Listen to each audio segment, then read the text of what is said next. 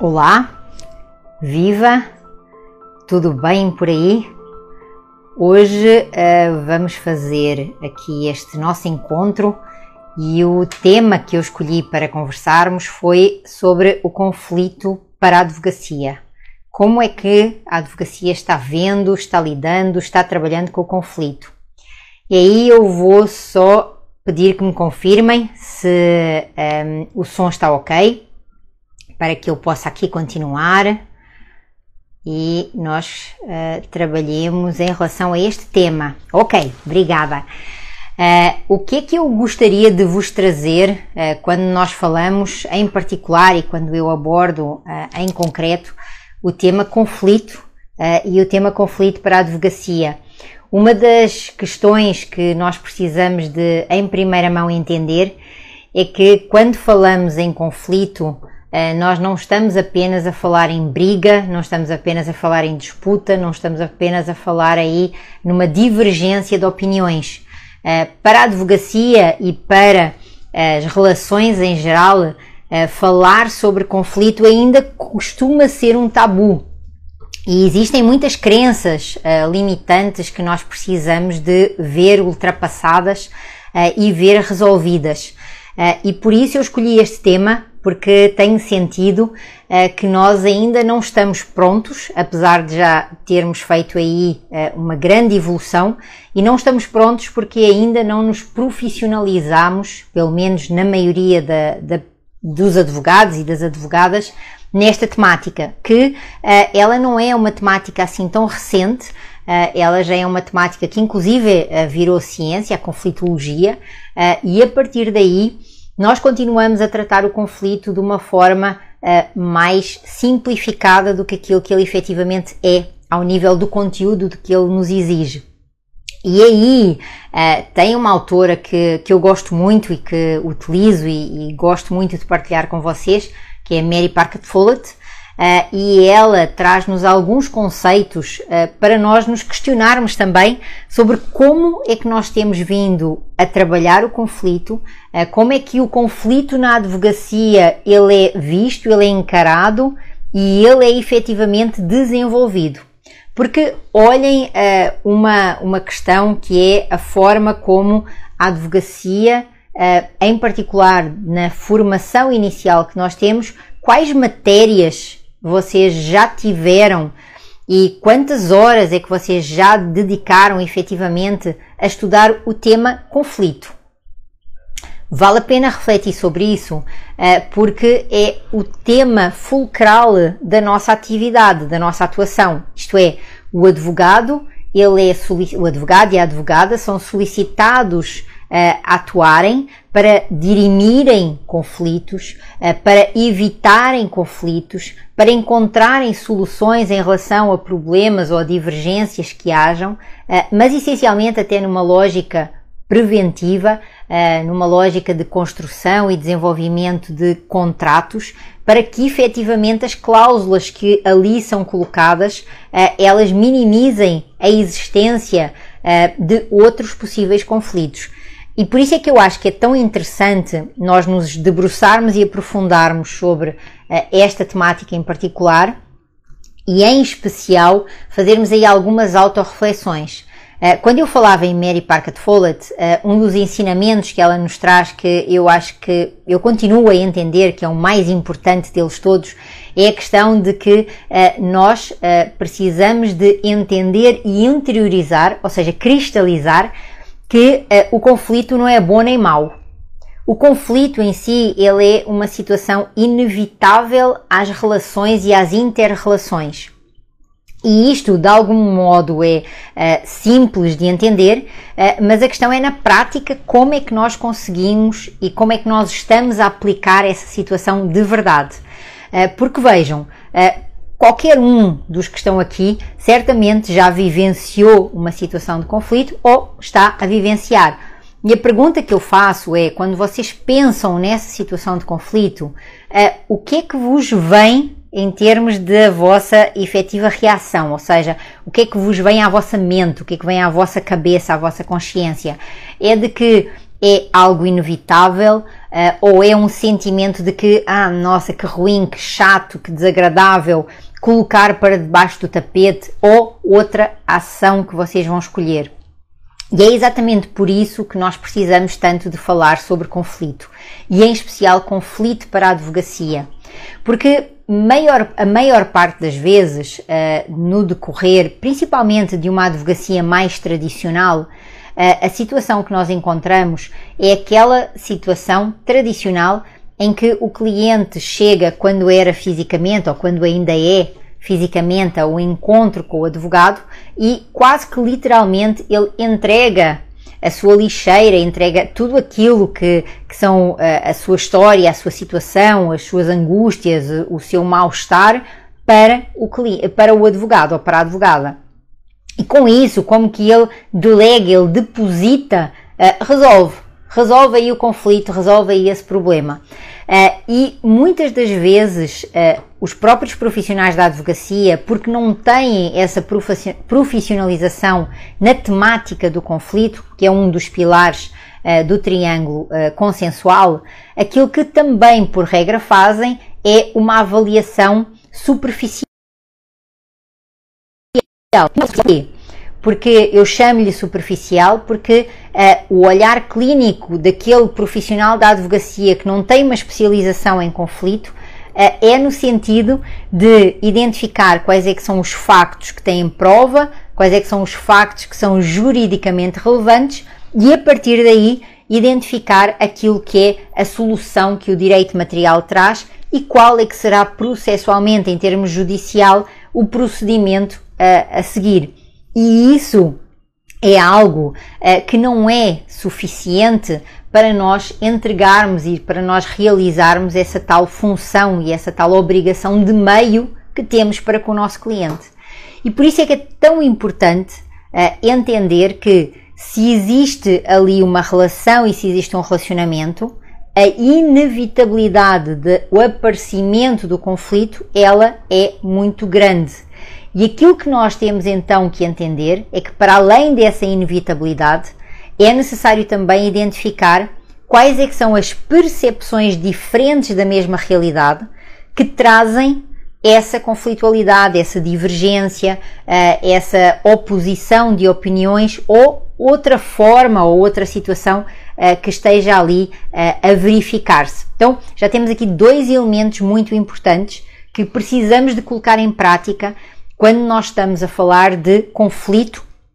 para a advocacia. Primeiro, uh, entender e identificar qual é que é a relação, qual é que é o relacionamento, qual é que é a inter-relação do nosso cliente, da pessoa que nos procura com o outro sujeito ou com os outros intervenientes e a partir dessa relação ou desse relacionamento identificar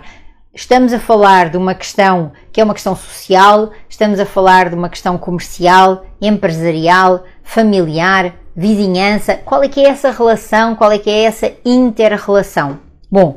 conhecendo e identificando essa relação ou essa inter-relação, aquilo que é a minha dica para vocês, advogados que estão a entrar e que querem se profissionalizar naquilo que é a prática da advocacia consensual uh, e com isso querem se profissionalizar no triângulo consensual, uh, nós vamos precisar de uh, colocar aí uma pergunta, tá? E uma pergunta que pode ter eventualmente uma de cinco soluções ou nenhuma delas. Cinco soluções não, cinco respostas. Naquela inter-relação, naquela situação entre aquelas pessoas que estão ali uh, perante aquele contexto, elas têm interesse em manter, melhorar, não prejudicar, uh, iniciar uma relação ou um relacionamento. Então, uma destas quatro, não cinco, uma destas quatro situações: manter, melhorar, não prejudicar ou iniciar. Bom, se a resposta for sim, independentemente daquilo que seja a relação de proximidade ou de intimidade entre os intervenientes, aquilo que nós precisamos de verificar com essa pessoa e de fazê-la tomar consciência, porque estamos aqui a falar como advogadas e advogados e significa que aquela pessoa nos procurou para nós lhe darmos uma orientação, eh, uma direção técnica, uma direção jurídica ou um aconselhamento. O que nós precisamos e devemos de fazer? nós devemos de fazer com que ela tome consciência de que aquilo que ela nos está a trazer, de que aquela situação em concreto que ela uh, nos está a solicitar a nossa intervenção é uma situação que tem sim continuidade. Então ela precisa de ter uma tomada de consciência de que nós, para resolvermos aquela situação em concreto, será mais útil, será mais eficaz, mais eficiente uh, nós construirmos uma solução conjuntamente com o outro lado. E aí nós vamos trabalhar com essa pessoa aquele primeiro elemento que eu vos falei, que é o elemento da inevitabilidade do conflito. E com isso vamos começar a conseguir fazer o quê? Tirar a tal dita da carga emocional que todos os conflitos trazem. E aí, ao invés de nós rotularmos aquela situação como boa ou como má, no sentido, ah, o conflito é naturalmente mau ou o conflito é algo bom, aquilo que nós vamos dizer e aquilo que nós vamos fazer com que aquela pessoa tome efetivamente consciência é que bom ou mau é o sentimento que ela tem relativamente àquela situação, é a sensação que ela tem relativamente àquela ou àquelas outras pessoas. Mas o conflito em si, ela é uma situação. E essa situação, ela precisa de ser encarada de uma, de uma forma mais objetiva e para isso nós temos que trazer e conseguir trabalhar uh, com, com aquela pessoa que nos procura, com o nosso cliente, a questão da inevitabilidade da mesma. E aí, aproveitada essa já tomada de consciência dessa inevitabilidade, vamos passar para o outro, para o outro elemento que, que Mary Parker Follett nos traz, que eu considero que é extraordinariamente interessante, que é o quê? É a tomada de consciência de que um conflito acontece quando existem pelo menos Ok, voltei aqui. Estava eu, estava eu aqui a dizer que uh, um conflito existe quando nós temos duas ou mais percepções diferentes da mesma situação e que, pelos intervenientes, elas são tidas ou consideradas como incompatíveis e inconciliáveis. E é exatamente quando uh, nós temos essa percepção, dessa uh, consciência de que essas uh, duas visões da mesma situação, elas não são conciliáveis, eh, que nós temos então essa tal origem, que é uma origem de uma divergência e que pode escalar, pode inclusive dar origem a algumas falas que são mais violentas, até algumas agressões verbais ou, no limite, agressões físicas. Então, tudo isso tem origem lá naquilo que é uh, este estudo da conflitologia e este estudo do conflito em particular. Aí há uma outra questão que é uh, extraordinariamente importante e que tem de ver com esta tomada de consciência das percepções, que diz respeito a quê? Uh, diz respeito a nós precisarmos de provocar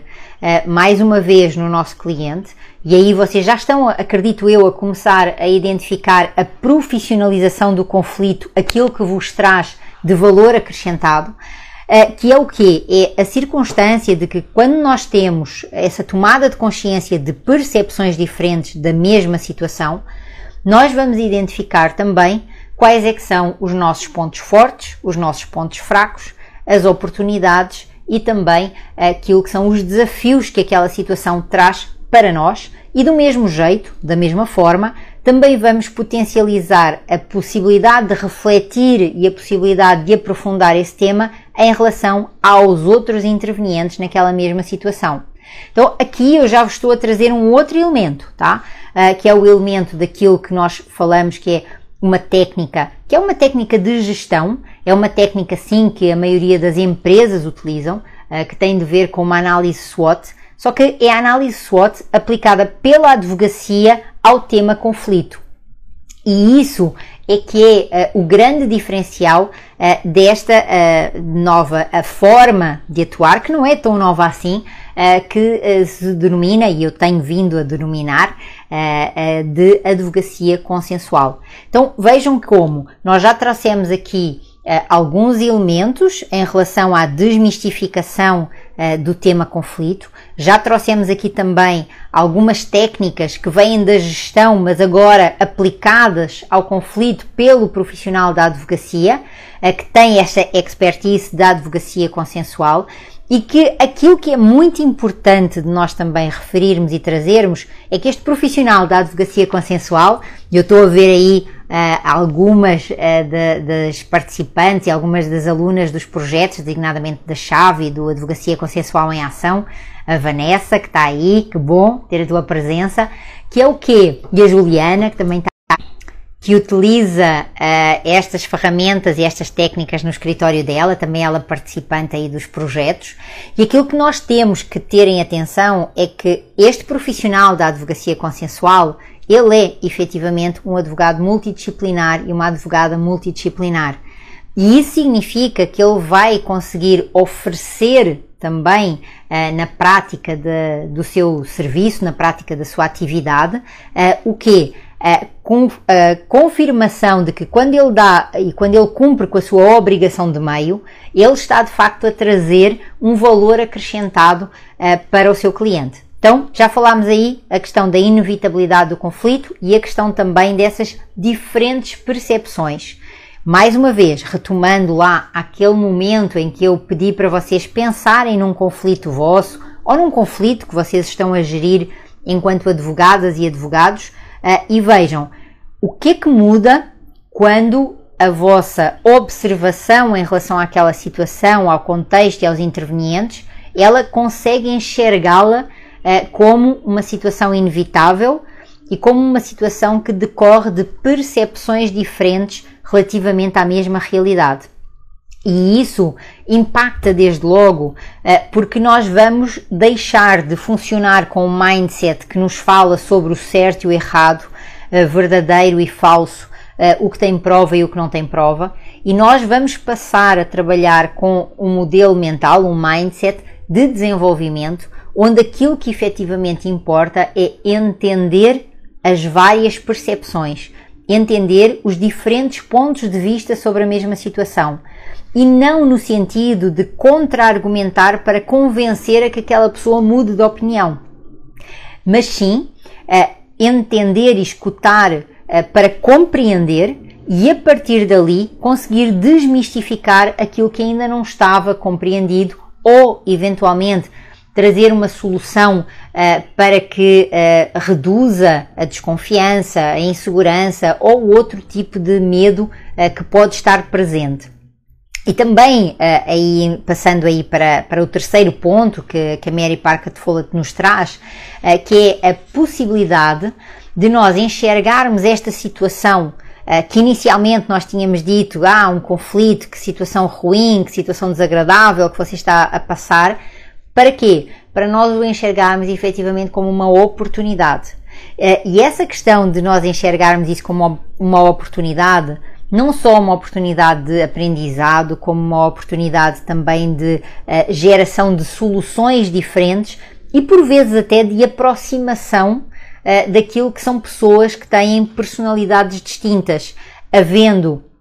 um maior respeito pelas diferenças, e havendo também ali a disponibilidade uh, de construir combinados que minimizem aquele impacto que aquela situação em concreto uh, teve, por exemplo, naquelas vidas. e isso é de extraordinária importância porque vai trazer para aqueles intervenientes a possibilidade e a oportunidade de construírem soluções diferenciadas. Uh, aquilo que eu uh, entendo que, que é muito importante trazer quando falamos do conflito para a advocacia é que nós, enquanto humanidade, uh, ainda nos encontramos num processo de evolução e acredito que vamos nos encontrar durante o resto da nossa existência, porque naturalmente nós estamos sempre a aprender e a reaprender. Agora, falar sobre conflito, falar sobre Mary Parker Follett, falar sobre, sobre Morton Dutch, uh, é nós falarmos sobre profissionais uh, que desenvolveram diversos estudos uh, e, que nos, e que partilharam connosco aquilo que foi o fruto dos seus ehm, investimentos nesta temática em particular. Então imaginem o que é um profissional da advocacia sem conflitos. Bom, um profissional da advocacia sem conflitos, eu diria que ele não tem trabalho. Uh, por isso, quando nós dizemos que o conflito é inevitável nas relações e nós temos consciência que o ser humano é um ser social, de uma forma natural, isso significa que se ele é social, ele vai ter interrelação. Se ele vai ter interrelação, inevitavelmente ele vai ter conflito. A questão é até que ponto, mais uma vez, é que nós estamos preparados para entender o conflito nesse contexto global. Entender o conflito como uma situação que de facto ela vai trazer uma oportunidade de nós fazermos diferente. Não só de avaliarmos a situação uh, com um olhar diferente, porque não mais nós vamos olhar para aquela situação como bom ou mau, isto é, não vamos ter um olhar dual, vamos ter, não vamos ter um olhar uh, que é na, na, na, lógica daquilo que nós vimos falando, uh, entre a questão analógica e digital, não vamos ter um olhar analógico, vamos sim passar a ter um olhar digital para aquela situação. E ter um olhar digital uh, é também, ou pode-se dizer também, que é ter um olhar de sistema, é ter um olhar geral, é ter um olhar abrangente, onde nós vamos incluir diversos elementos e trazer esses elementos do conflito para esse nosso olhar vai nos potencializar e permitir, com essa especialização uh, de que eu estou a falar, a fazermos, por exemplo, um mapeamento do conflito. E fazer um mapeamento do conflito é algo que, na maioria dos profissionais da advocacia, não foi ensinado, é algo que eventualmente nós até podemos ter visto algum colega fazer algo parecido e passamos a reproduzir aquela partilha ou aquele ensinamento, mas isso não significa que nós estamos a atuar como técnicos e como profissionais especialistas. Uh, e, e dentro desta lógica, entender que as relações não se dão no vazio uh, e uh, o profissional da advocacia, ele olhar efetivamente para a história que o seu cliente lhe traz uh, de uma forma que é uma forma onde ele vai ter que juntar os sujeitos ou os intervenientes e os diversos elementos do contexto, seja relacionados uh, à relação, uh, seja relacionados ao lugar, seja relacionados com a cultura, uh, seja relacionado com os valores que estão ali em causa. Valores não só valores de dinheiro, mas valores éticos, valores sociais, valores morais, valores pragmáticos. Então, todo esse conjunto de situações importa uh, ser tido em consideração e importa também de algum jeito aí ou de alguma forma uh, nós olharmos para aquela questão em relação também a todos os sujeitos uh, que estão nessa situação aí desse, desse, desse pilar do triângulo consensual que é o conflito. E, e, outra questão que eu também tinha pensado aqui para, para trazer para vocês que é algo que, que de alguma forma impacta muito uh, nas nossas situações, uh, tem de ver com aquela circunstância, aquela situação que é ehm, a escalada do conflito. Isto é, quando o cliente ele chega até nós, uh, ele por regra ele já fez uma série de tentativas para resolver aquela situação. E aquilo que, por norma, ele nos traz é que com aquela pessoa não é possível construir uma solução. Com aquela pessoa uh, não é possível uh, identificar uh, alguma espécie de consenso, conversa ou mesmo diálogo. e é exatamente aí que nós precisamos de entender qual é que é a diferença entre a advocacia, em especial a advocacia consensual, e, por exemplo, a, a figura da mediação, a figura do mediador. E porquê que eu digo isto? Porque quando o conflito ele escala Ainda assim, é sim possível a advocacia consensual fazer e fazer muito, principalmente se nós tivermos dois profissionais, dois advogados especializados em advocacia consensual que representem os dois lados ou até eventualmente, dependendo da relação ou do relacionamento e da proximidade e confiança que aquele ou aquela advogado ou advogada consensual tenha daquelas pessoas, até pode inclusive ser advogado único. Então vai depender da situação. Agora, o que nós precisamos de entender é que é necessário sim uma especialização em conflito, que é um dos pilares do triângulo consensual. Depois ainda temos a negociação e também a comunicação, mas o conflito só por si, aí enquanto temática, ele exige, ele demanda muito de nós. E ele demanda muito de nós porquê? Porque nós precisamos de entender que se, como eu falava inicialmente, o conflito tem de ver com percepções diferentes da mesma situação, a pergunta é: como é que nós vamos então construir o quê? Uma realidade relativamente àquela situação distinta daquelas duas percepções. Porque se nós ficarmos agarrados a uma ou a outra, aquilo que vai acontecer é que nós vamos estar a ver quem tem razão naquela percepção. E aquilo que é necessário fazer é aceitar aquela percepção atendendo ao contexto, ao momento e à realidade tida anteriormente e ver agora Uh, com esta nova situação que nós estamos a vivenciar, que está trazendo desgaste, que está trazendo uh, até de algum jeito um, prejuízos vários, não só económicos, mas também emocionais, de relação, de relacionamento e às vezes até uh, de empresa ou mesmo familiar e como é que nós vamos trazer aí uma proposta uh, para quê? Para que sejam trabalhadas e sejam identificadas outras uh, questões que não aquelas que eram sentidas anteriormente. Uma das ferramentas aqui é nós trazermos a, a questão de potencializar a observação. Tá? Então, observação sem avaliação, observação sem juízos de valor, observação no sentido de critérios objetivos também. E isso é algo que é relevante para nós avançarmos para um outro patamar uh, em relação ao conflito, que é conseguirmos um, ehm,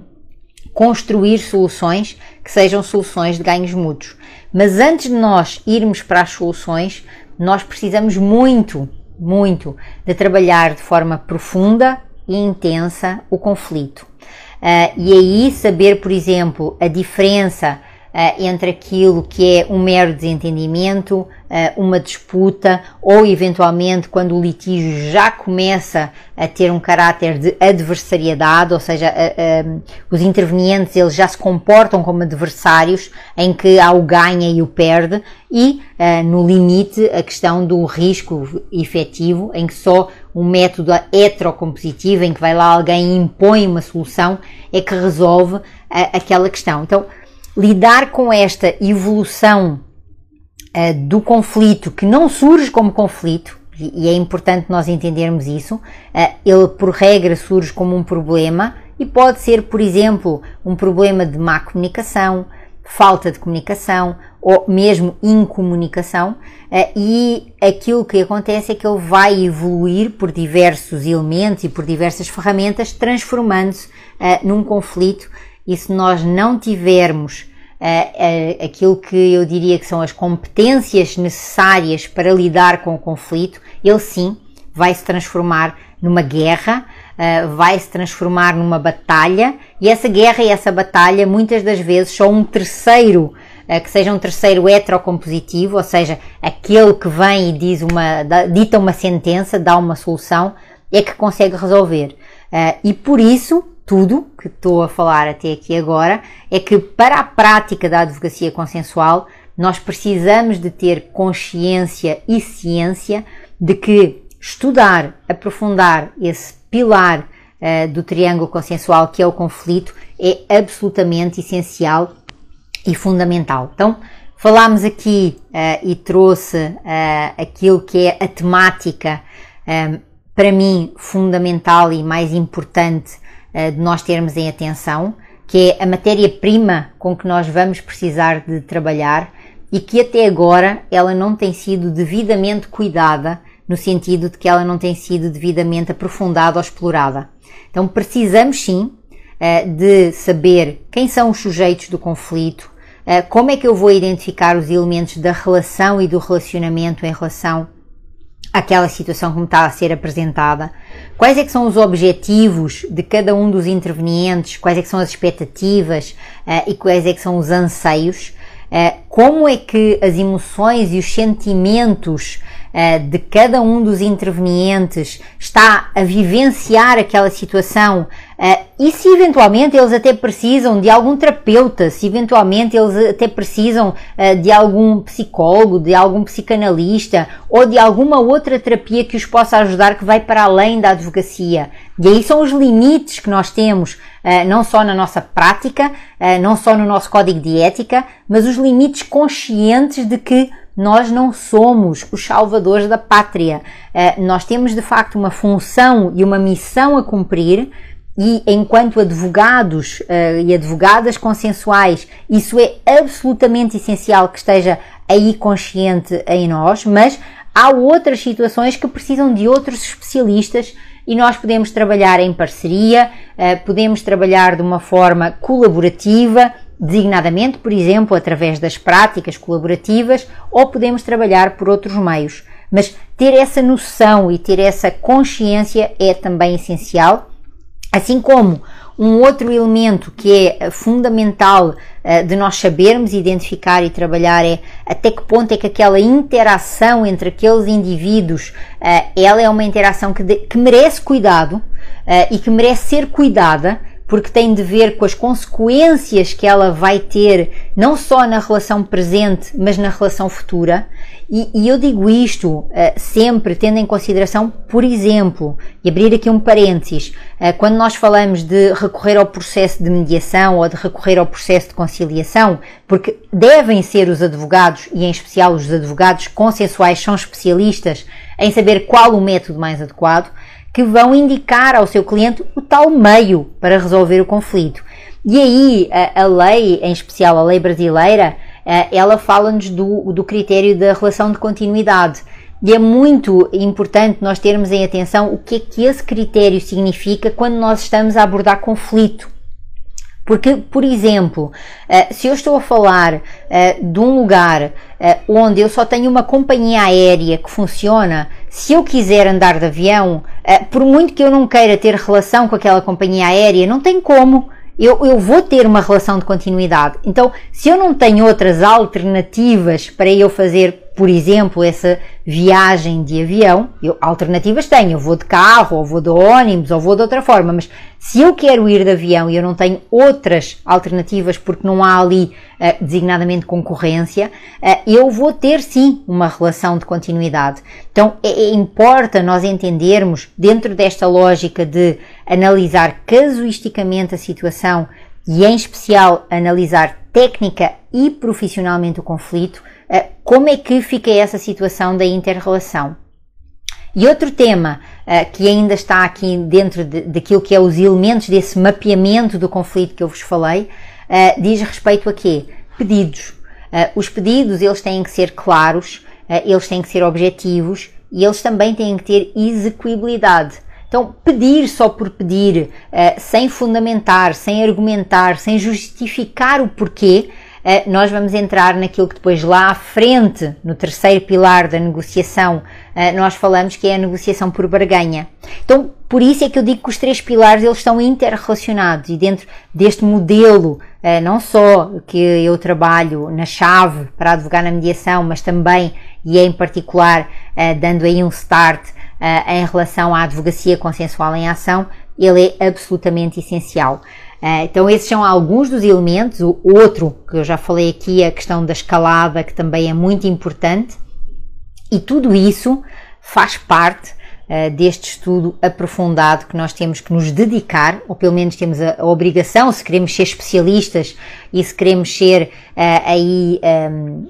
apresentarmos-nos ao mercado como advogados consensuais. Uh, nós precisamos sim de dominar esse triângulo consensual e, em particular, aquilo que eu hoje me propus aqui a provocar-vos, uh, em particular o conflito. Então, não basta, uh, por exemplo, aquela questão que, que, sabemos que hoje em dia até já começa a ser bem corriqueira. Quando nós falamos do conflito, falamos do iceberg, né? Uh, e já associamos o iceberg ao conflito. Uh, e aí nós já dizemos, ah, porque as posições estão a, ao, a, em cima da linha d'água e os interesses e as necessidades estão por debaixo do nível d'água. Mas aquilo que eu me preocupa verdadeiramente é como é que na prática uh, os profissionais da advocacia estão a conseguir fazer essa distinção e como é que na prática eles associam, por exemplo, essa imagem do iceberg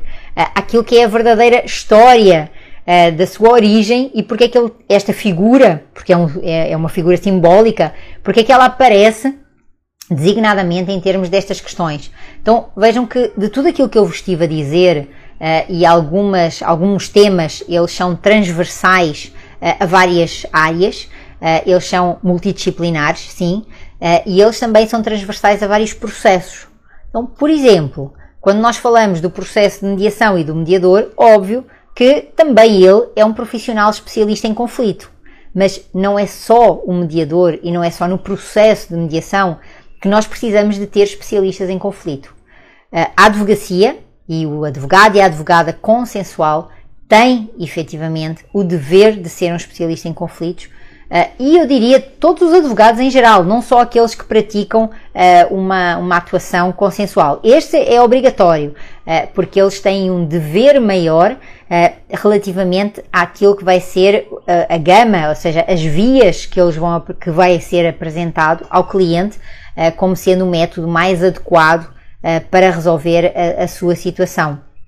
E dentro de ainda do conflito, Tal é a abrangência desta temática, que óbvio, eh, não é minha pretensão nem esgotar aqui eh, e muito menos ser cansativa para vocês, mas, mas dar-vos a dimensão do quanto nós precisamos de aprofundar, de estudar, de debater eh, e de cristalizar, ou seja, interiorizar em nós de facto uma diferença de mindset, uma diferença de modelo mental de pensar as situações com que nos deparamos que tem de ver com a estrutura. Isto é, aquele conflito que aparece, que nós falamos que é o conflito manifesto, aquele que, que é visível, aquele que está ali uh, efetivamente uh, percebido, não é? Mas também aquele, aquele conflito que ele está oculto, ou aquele conflito que muitas das vezes, ou os elementos do conflito que muitas das vezes uh, os intervenientes nem sabem que essa é a razão de ser daquela, daquela história, daquele conflito. Uh, porquê? Porque elas não conhecem a percepção da história do outro lado. Uh, e por isso é que é muito importante de nós uh, não minimizarmos a história do nosso cliente, mas de lhe dizermos sempre que toda a história tem pelo menos duas versões. A versão de quem vive vê deste lado e a versão de quem vê do outro e trazer uh, aquela imagem, que é uma imagem também de algum jeito corriqueira que passa aí na internet, uh, que se nós escrevermos, por exemplo, o número 6, o número 6 visto de uma perspectiva é 6, mas visto de outra perspectiva pode ser um 9. e isso impacta sim, para que as pessoas entendam que a advocacia consensual ela é uma advocacia que auxilia na tomada de consciência daquela situação, na verificação das diferentes percepções e na decisão de tomar aquela situação como uma oportunidade de construir soluções diferentes. E a partir daí, com esse auxílio, com essa ajuda e com essa clareza, aquilo que nós estamos a trazer é uma prática que, na verdade, se qualquer um de nós pegar no código de ética, vai identificar o código de ética da advocacia, eh, vai identificar que tudo aquilo que lá está nós vamos conseguir cumprir com esta prática, com esta atuação e com esta atividade. Então, isso significa que uh, ser um, um profissional uh, da advocacia consensual significa sim uh, ser um profissional que tra trata o direito de uma forma mais humanizada e, além de tratar o direito de uma forma mais humanizada, ele trata as pessoas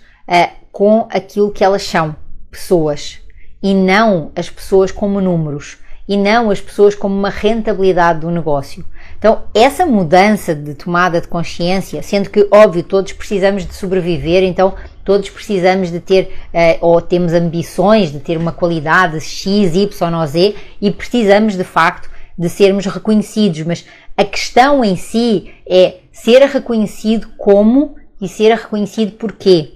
Uh, ser reconhecido será uh, que é ter, por exemplo,